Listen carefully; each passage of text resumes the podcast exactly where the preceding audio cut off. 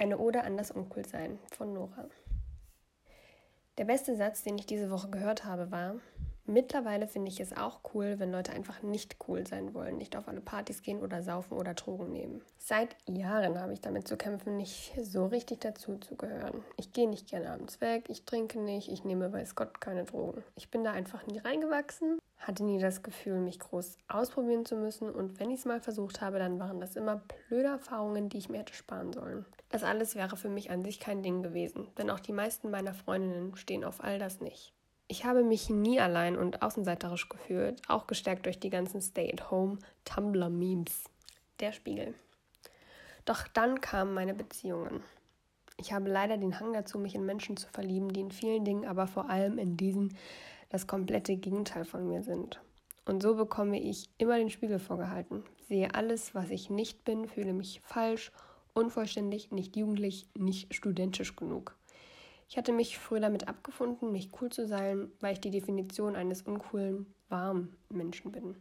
Gemütlich, heimelig, liebevoll, immer da, wenn du mich brauchst. Irgendwie so.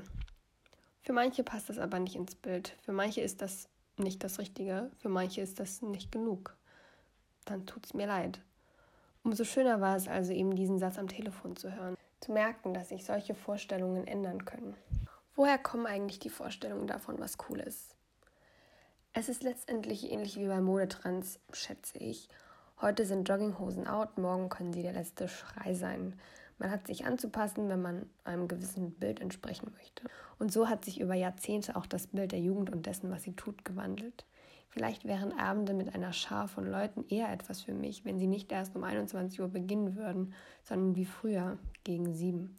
Man hätte Zeit, zusammen zu kochen und danach vielleicht ganz altmodisch Brettspiele zu spielen, statt einfach nur rumzusitzen. Vielleicht würde ich solche Abende wirklich lustig finden, wenn sie das auch ohne Alkohol wären. Ich weiß nicht, vielleicht bin ich auch zu naiv und zu brüde. Ich weiß nur, dass ich meine tiefgründigsten Konversationen hatte, als wir alle klar, nüchtern und ehrlich waren. Für manche ist das aber eben genau umgekehrt. Und vielleicht sind wir dann einfach keine Menschen füreinander. Vielleicht gibt es solche und solche und es muss sich nicht immer überschneiden. Vielleicht sollten wir alle einfach machen lassen und akzeptieren, dass es manchmal einfach nicht klappt und passt und dass sich jeder für seine oder ihre liebste Art und Weise den Abend zu verbringen entscheidet. Spaßbremse. Ich habe es satt, von Leuten ausgegrenzt zu werden, die Alkohol trinken und dich schief anschauen, wenn du es nicht so zelebrierst wie sie. Wenn du als Spaßbremse hingestellt wirst, nur weil du nichts von dem Zeug, was auf dem Tisch steht, anrührst. Alle reden immer davon, wie sozial Alkohol doch macht. Ich habe bis jetzt nur das Gegenteil mitbekommen. Die, die Alkohol trinken, sind untereinander Best Buddies. Die, die es nicht tun, sind raus. Und ich betone nochmal, das hat nichts mit den Leuten an sich zu tun. Alles tolle Menschen, über die ich gern so viel mehr erfahren würde, sondern damit, was dann aus ihnen an diesen Abenden wird. Oder eben nicht wird. Na dann, Prost. Wieso spielt das eigentlich alles so eine große Rolle? Ich habe immer das Gefühl, Leute, die sich durch solche Sachen betäuben müssen, sind nicht zufrieden mit ihrem Leben. Und da rede ich nicht von einmal die Woche. Für manche Menschen gehören Alkohol und Drogen täglich dazu. Da frage ich mich, was fehlt dir? Wozu brauchst du es? Reicht der Moment dir nicht so, wie er ist?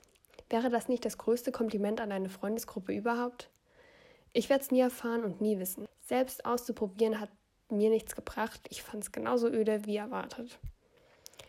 Manchmal habe ich das Gefühl, die Gesellschaft lebt eine große Alkohollüge und ich frage mich, wem sie was beweisen will. Und manchmal frage ich mich, warum ich mich überhaupt so sehr aufrege und mich mit diesen Leuten beschäftige, die ich auch einfach ihr Leben leben lassen könnte.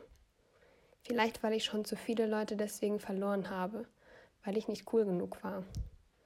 Und weil sie jetzt wieder anrufen und mir sagen, dass das alles nicht zählt, wenn man sich wirklich mag.